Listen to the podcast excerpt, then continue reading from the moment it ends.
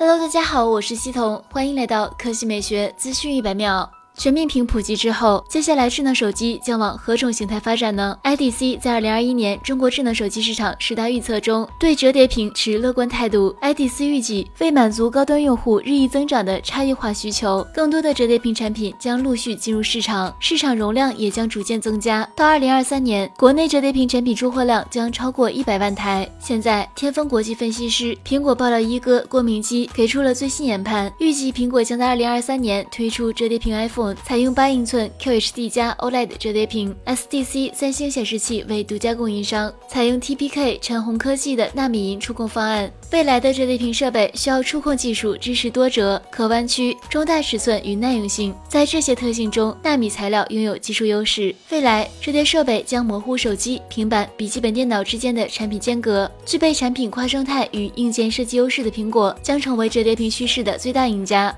好了，以上就是本期科技美学资讯一百秒的全部内容，我们明天再见。